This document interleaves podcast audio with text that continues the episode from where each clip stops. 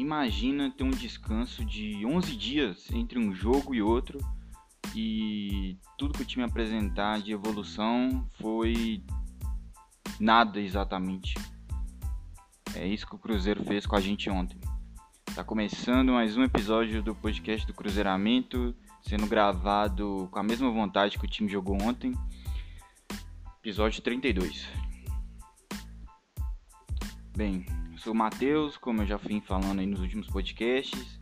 Estou aqui para falar um pouco da partida de ontem, Cruzeiro Figueirense no Mineirão. Uma partida que, que eu fiquei muito na expectativa por, pelo fato do espaçamento entre a última partida antes dessa e essa partida, o tempo que o time ia ter para treinar, o tempo que o Filipão ia ter, que ele ainda não teve no Cruzeiro, de ter uma semana cheia de treinos, é, sem jogo, sem desgaste de jogo, de viagem. Enfim, fiquei na esperança aí dessa semana ter sido muito bem aproveitada, do Cruzeiro apresentar é, uma evolução considerável, é, tendo em vista a última partida, que tinha sido contra o Guarani. Mas o que a gente viu, infelizmente, foi talvez até uma regressão de algumas atuações que a gente já teve. É, o Cruzeiro ontem jogou mal, não jogou bem. Não vou passar pano, dizer que entendeu? Que não jogou tão mal assim. Eu achei que foi uma partida bem abaixo, ainda mais tendo em vista que o, o Figueirense trocou de treinador aí no meio desse, desses 11 dias. Saiu Elano, entrou o Jorginho. É, o Jorginho teve muito pouco tempo para trabalhar o time e mesmo com esse pouco tempo ele conseguiu fazer com que o Figueirense jogasse totalmente à vontade no Mineirão. É, a gente começou até bem. É, a gente começou inclusive com o Sobs de titular, é, o Sobs que retornou aí, conforme eu falei no último podcast.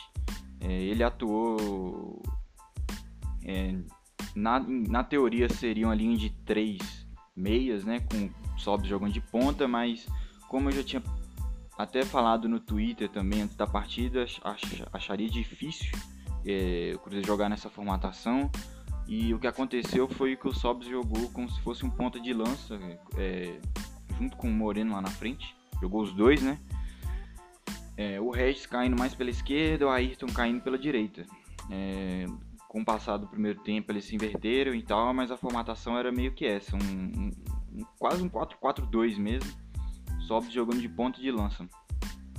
É, o Cruzeiro começou bem, né? Como muitos de vocês aí devem ter percebido. O Cruzeiro nos primeiros minutos, mas literalmente os primeiros minutos mesmo, é, indo para cima, é, tentando se impor, marcando forte, mas o, um contra-ataque de manual muito bem feito pelo Figueirense ali. Logo no primeiro ataque deles é, é, permitiram que eles abrissem o placar. E a partir daí o Cruzeiro desmoronou, não foi mais o mesmo daqueles minutos iniciais. É, o time não conseguiu se achar, é, o Sobis não conseguiu entrar na partida, o Moreno, toda vez que entrava na partida, entrava bastante mal, perdia bolas idiotas. É, o Regis até que tentava dar um desafogo, o Jadson também ali no meio tentava dar um desafogo, sempre tentava sair em velocidade, às vezes tentava driblar o primeiro marcador para ver se abria mais o espaço, mas o time se mostrou meio que sem criatividade, sem repertório, sem conseguir trabalhar a bola direito. É, as boas tramas que a gente conseguiu foram mais ali antes do gol do Figueirense, que a gente conseguiu boas achadas ali na direita, com Ayrton, com Cáceres passando, mas depois meio que é, todas essas jogadas desapareceram e a gente começou a jogar mais no, no vamos ver no que vai dar, na, saindo em velocidade, num contra-ataque de repente. E o Figueirense cada vez se mostrou mais à vontade na partida, se mostrou mais é, confiante. O time que começou acuado ali no, no início, depois que fez o gol, é, aos poucos foi tomando conta da partida, até chegar num ponto em que eles que pressionavam a nossa saída de bola, mesmo eles ganhando a partida. Então o Figueirense que tinha o domínio do campo, né? Todos os setores ali eles estavam muito fortes. O Cruzeiro acuado, o Cruzeiro sem ideias, entendeu?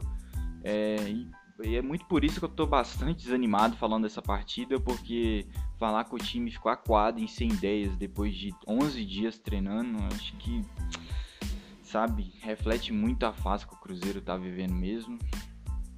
É... O gol que a gente conseguiu foi numa jogada individual do Ayrton, que para variar tá salvando o Cruzeiro aí praticamente a Série B toda. É, ele fez uma jogada individual pela ponta esquerda, cortou para dentro chutou uma, inclusive um baita de um chute. A bola foi por fora e foi fazendo a curva, entrou um belo de um gol. Mais um gol assim, como chute, o gol também foi totalmente fora da curva. É, minha opinião, o Cruzeiro não estava merecendo esse gol. É, o Figueirense já chegava bem mais, o Cruzeiro estacionou em duas finalizações ali, praticamente o segundo tempo inteiro antes desse gol. E o Figueirense já tinha cinco para seis finalizações. É, eles chegavam tocando rápido e chegavam resolvendo rápido a jogada também. É, eles não enrolavam muito ali no ataque, já chegava tramando ali um passe, dois passes e alguém já arrematava pro gol. É, então era um time bastante compacto, time bastante objetivo. É, e o Cruzeiro achou esse gol com a Ayrton e meio que foi só. É, o Sobis, como eu disse, não conseguia entrar na partida. É, é, vez ou outra ele recuava um pouco, tentava pegar a bola um pouco mais de trás para conseguir armar o time ali de repente, mas assim, nada de, de destacável. É, Patrick Bray, assim, jogou talvez a pior partida dele com a camisa do Cruzeiro, uma partida em que ele conseguiu errar tudo que ele tentou, é, seja desde o bote na marcação a um passe lá na frente para deixar alguém na cara do gol.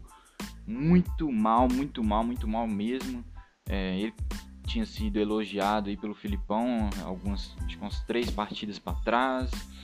É, eu fiquei até preocupado do, do Bray acabar sendo titular do Cruzeiro e não o Matheus Pereira mas essa partida dele ontem foi totalmente para mostrar que o Matheus Pereira não pode ser reserva do Patrick Bray.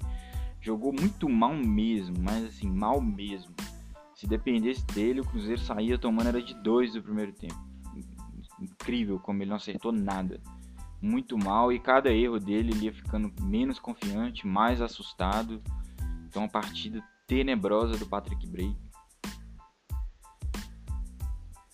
No segundo tempo, logo no início, o Filipão já trocou o Sobis, já colocou o Arthur Kaique. É, daí eu imaginei que o time ficaria com aquela formatação do Regis voltando a ser o jogador mais centralizado, com o Arthur Kaique caindo na ponta e o Ayrton na outra. Mas o Cruzeiro continuou sem nenhuma criatividade, sem. Até, até a questão da compactação do time que tinha tinha sido uma evolução clara aí depois que o Filipão assumiu. Era um time mais compacto, jogadores mais próximos um do outro. Ontem não vi isso, é, principalmente ali na parte ofensiva, um time espaçado, um time sem brilho, um time que não conseguia fazer uma aproximação de um jogador para uma tabela e quando conseguia o jogador errava o passe, então era uma noite técnica ruim do Cruzeiro também, além de tática e emocional, enfim. Arthur Kaique não entrou bem, é, ele tá voltando de lesão para variar, não entrou bem, é, não fez a diferença, não fez muito mais do que o Sobs já vinha fazendo, é, nem na questão da bola parada, que talvez é o forte dele, ele acrescentou muito. Teve uma falta que, se não me engano, ele até bateu na barreira, é, não acertou nenhum escanteio, então acabou que entrou para nada. Sendo bem sincero, assim, entrou para nada. É, ele tira o Regis ali mais pro final da partida.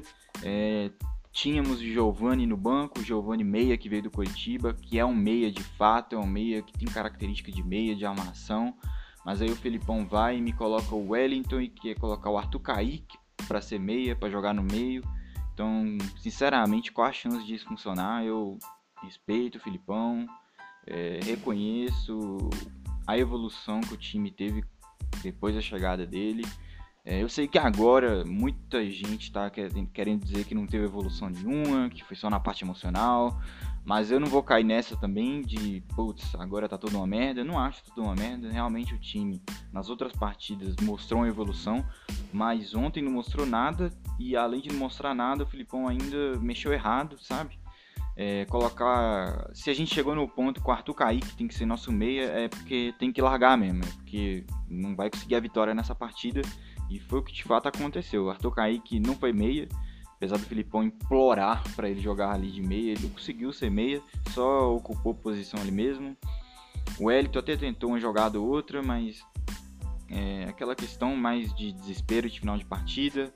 É, eu acho que o Figueirense é, talvez teve até mais próximo do gol do que a gente. Eles foram, acho que, mais organizados, atacaram mais organizados, foram tranquilos no segundo tempo, mesmo tendo levado o gol lá no primeiro tempo, quando eles eram melhores. É, jogou tranquilo o segundo tempo, não deu espaço para o Cruzeiro é, e atacava com consciência. O Cruzeiro podia tranquilamente ter perdido aquela partida ontem pela inoperância ofensiva e pelo, pela partida ruim defensiva que a gente fez também. É, muito também mérito do Figueirense, que fez uma partida muito boa. É, mérito para o treinador, que acabou de chegar e já conseguiu fazer esse time jogar muito bem contra o Cruzeiro fora de casa.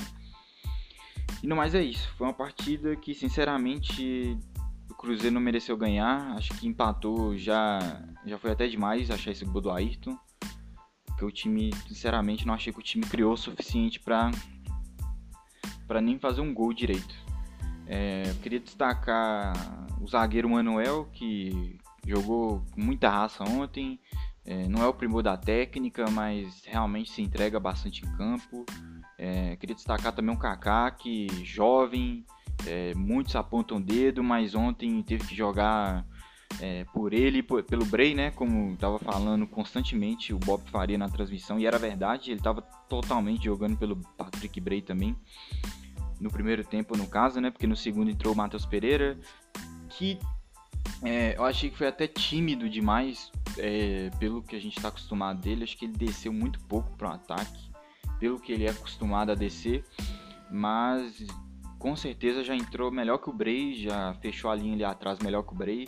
É uma pena que ele já levou o terceiro cartão e já não vai jogar contra a Chape terça-feira, que é a líder, que é o time que praticamente não leva gol.